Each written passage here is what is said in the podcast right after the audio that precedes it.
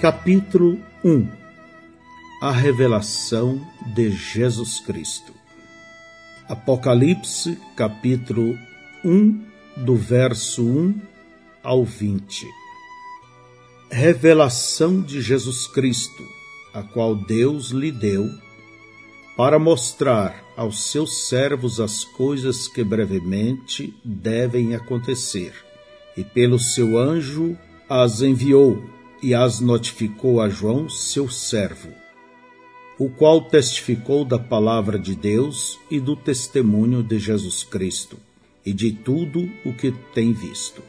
Bem-aventurado aquele que lê e os que ouvem as palavras desta profecia e guarda as coisas que nela estão escritas, porque o tempo está próximo.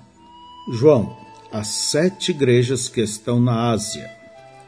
Graça e paz seja convosco da parte daquele que é, e que era, e que há de vir, e da dos sete Espíritos que estão diante do seu trono, e da parte de Jesus Cristo, que é a fiel testemunha, o primogênito dos mortos e o príncipe dos reis da terra, aquele que nos ama e em seu sangue nos lavou dos nossos pecados.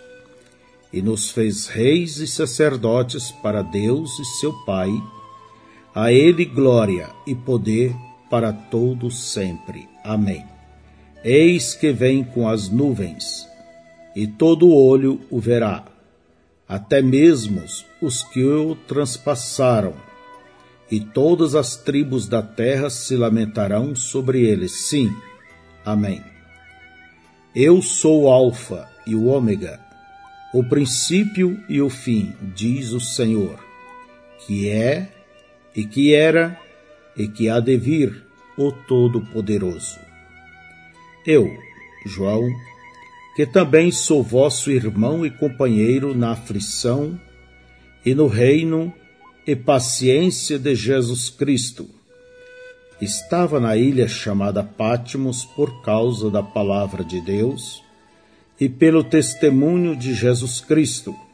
Eu fui arrebatado em espírito no dia do Senhor e ouvi detrás de mim uma grande voz como de trombeta, que dizia: O que vês, escreve-o num livro e envia-o às sete igrejas que estão na Ásia, a Éfeso, e a Esmirna, e a Pérgamo, e a Tiatira, e a Sardo, e a Filadélfia, e a Laodiceia.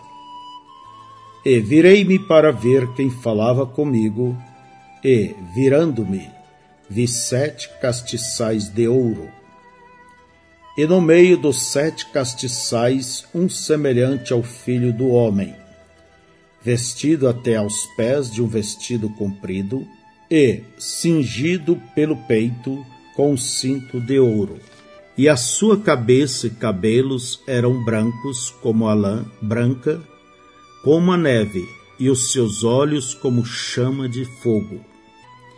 E os seus pés semelhantes a latão reluzente, como se tivessem sido refinados numa fornalha, e a sua voz como a voz de muitas águas. E ele tinha na sua destra sete estrelas, e da sua boca saía uma aguda espada de dois fios, e o seu rosto era como o sol quando na sua força resplandece. E eu, quando o vi, caí a seus pés como morto, e ele pôs sobre mim a sua destra, dizendo-me: Não temas eu sou o primeiro e o último, e o que vivo e fui morto. Mas eis aqui estou vivo para todo sempre. Amém.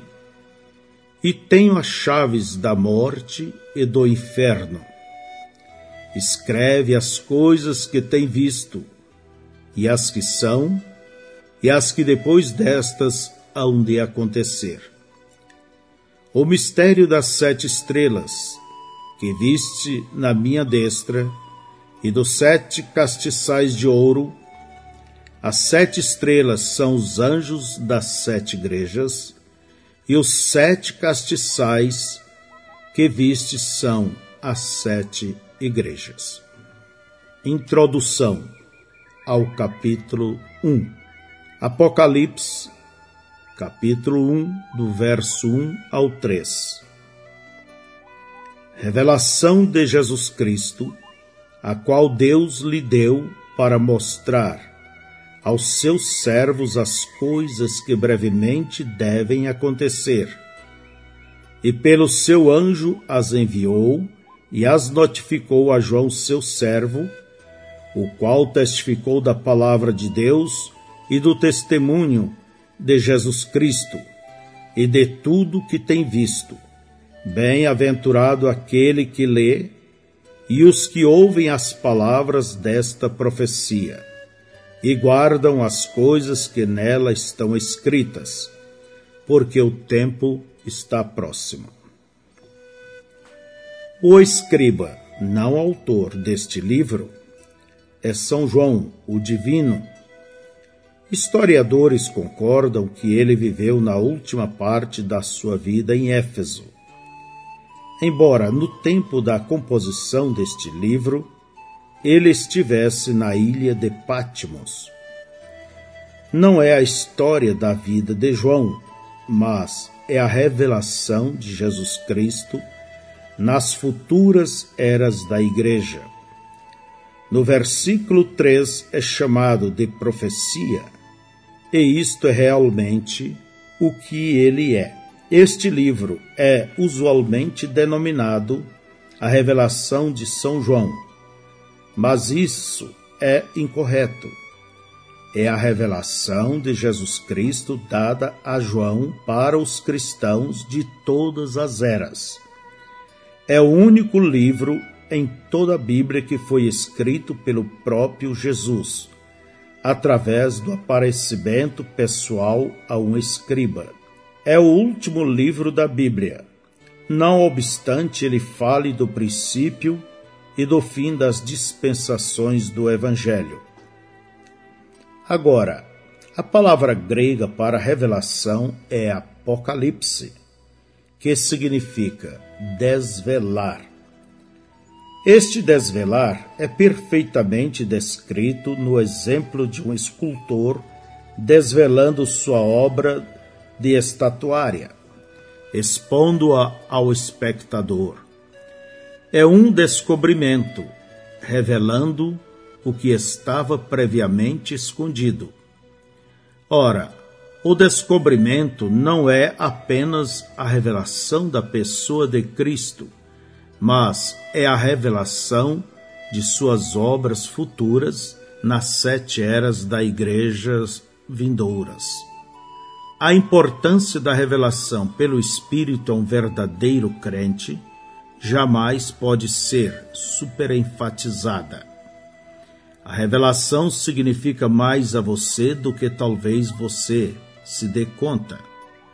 Agora, eu não estou falando acerca deste livro de Apocalipse a você.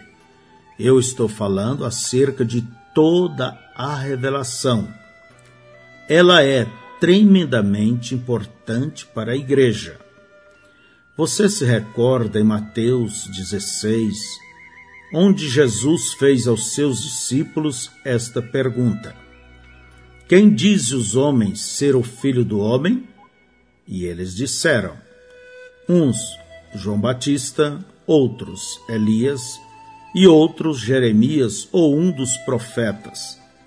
Disse-lhes ele: E vós, quem dizeis que eu sou? E Simão Pedro respondendo disse: Tu és o Cristo, o Filho de Deus vivo. E Jesus respondendo disse-lhe: Bem-aventurado és tu, Simão Barjonas, porque tu não revelou a carne e o sangue, mas meu Pai que está nos céus. Pois também eu te digo que tu és Pedro, e sobre esta pedra edificarei a minha igreja, e as portas do inferno não prevalecerão contra ela. Os católicos romanos dizem que a igreja está edificada sobre Pedro. Ora, isso é realmente carnal. Como poderia Deus edificar a igreja sobre um homem tão instável, que negou o Senhor Jesus e praguejou enquanto fazia? Deus não pode edificar sua igreja sobre qualquer homem nascido em pecado. E não era alguma pedra situada lá, como se Deus tivesse santificado o terreno naquele lugar. E não é como os protestantes dizem, que a igreja está edificada sobre Jesus. Foi a revelação. Leia da maneira como está escrito: Não tu revelou a carne e o sangue, mas meu Pai tu revelou. E sobre esta pedra, revelação, edificarei a minha igreja. A igreja está edificada sobre a revelação, sobre o assim diz o Senhor. Como soube Abel o que fazer a fim de oferecer a Deus um sacrifício apropriado? Pela fé ele recebeu a revelação do sangue Caim não obteve tal revelação, embora ele tivesse um mandamento. Portanto, ele não pôde oferecer o sacrifício correto. Foi uma revelação de Deus que fez a diferença e deu a Abel vida eterna. Agora, você poderia tomar o que o pastor diz ou o que o seminário ensina e embora isto lhe seja ensinado com eloquência, até que Deus revele a você que Jesus é o Cristo e que é o sangue que o limpa e que Deus é seu Salvador, você nunca terá vida eterna. É a revelação espiritual que o faz. Agora, eu disse que este livro de Apocalipse é a revelação de Jesus e o que ele está fazendo nas igrejas durante essas sete eras. É uma revelação porque os discípulos, eles próprios, não conheciam estas verdades registradas. Não tinha sido previamente revelado a eles. Você se recorda que eles vieram a Jesus no livro de Atos e lhe perguntaram: Tu vais, neste tempo, restaurar o reino de Israel? E ele disse: Não vos pertence saber os tempos ou as estações. Aqueles homens ainda estavam pensando em Jesus como tendo um reino terrestre. Porém, era um reino espiritual que ele ia edificar. Ele mesmo não podia dizer-lhes acerca de seu lugar nele, pois o Pai não o tinha revelado a ele.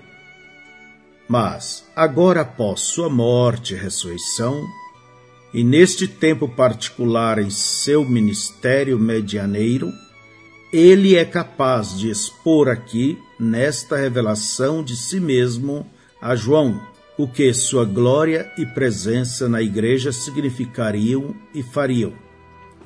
Nesta revelação, ele nos diz qual é o fim do diabo, ele nos diz como vai tratar com o diabo e lançá-lo no lago de fogo, ele revela o fim dos maus que seguem a Satanás. E Satanás odeia isso.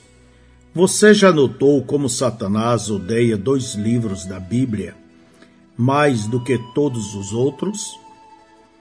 Através de teólogos liberais e pseudocientistas, ele está sempre atacando o livro de Gênesis e o livro de Apocalipse.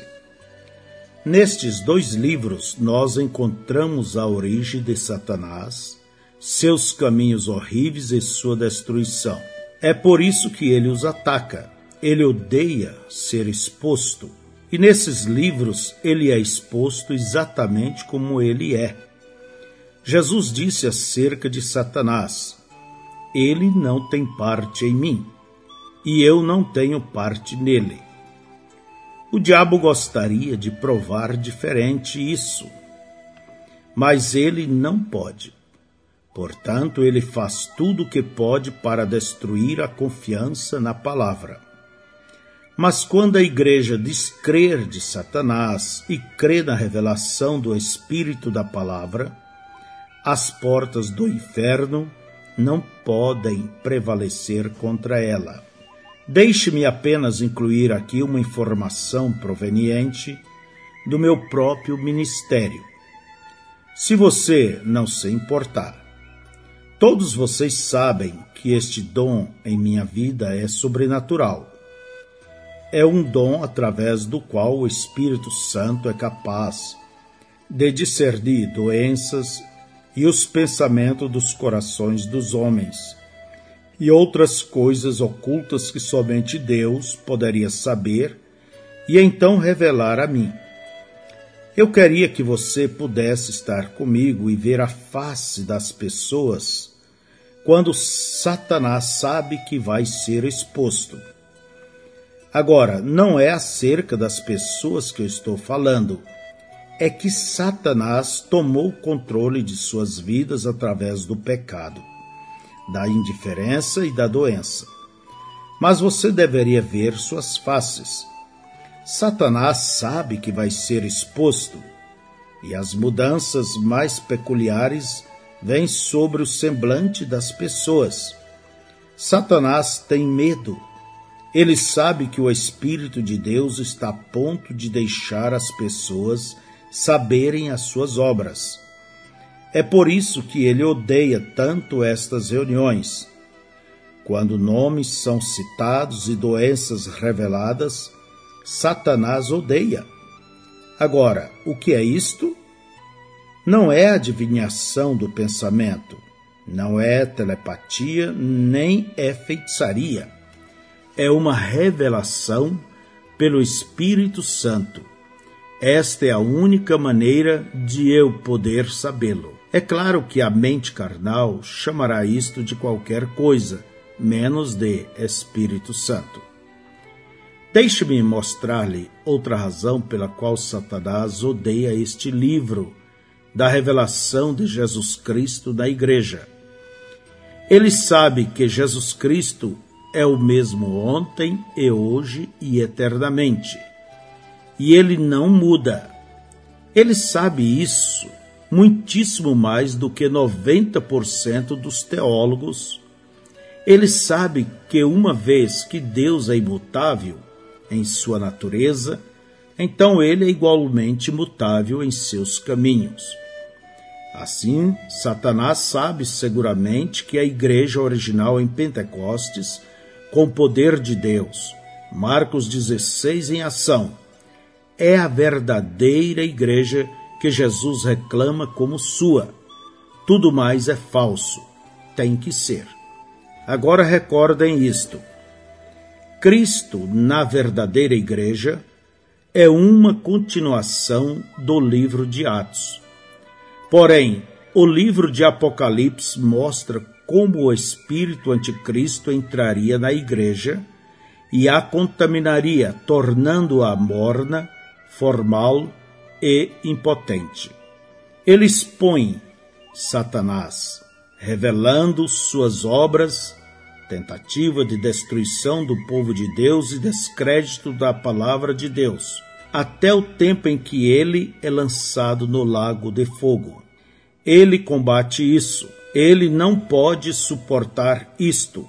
Ele sabe que se as pessoas obtiverem a verdadeira revelação da verdadeira igreja e o que ela é, o que ela representa e que ela pode fazer as maiores obras, ela será um exército invencível.